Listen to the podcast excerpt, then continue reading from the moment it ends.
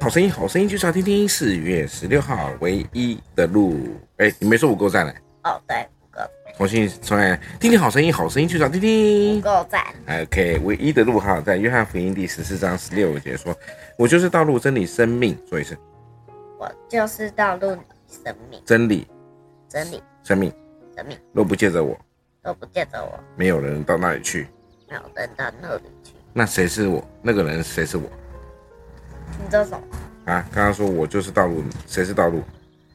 耶稣对，这是耶稣说的话。宽容，宽容什么意思呢？宽容的意思告诉我们要饶恕对方。 啊，那神都能够宽容我们呢，那你可不可以宽容别人呢？我问你，有没有人伤，有没有人欺负过你？要那你会去原谅他吗？哦，你不要一直插嘴了，会而且我讲你会原谅他？这是一种宽容。比如谁欺负你，班上同学吗？还是？那你欺负我，我会原谅你吗？哎，我不起你来，每天都欺负我，对不对？好，那这边讲说，耶稣是唯一的道路，能够让我们怎么样得到永生。好，所以靠着他呢，为什我么们就能耶够稣去。是道路？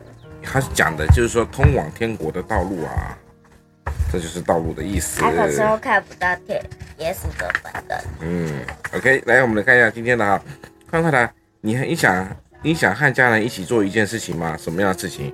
这时候你就说打电动，对不对？打机台。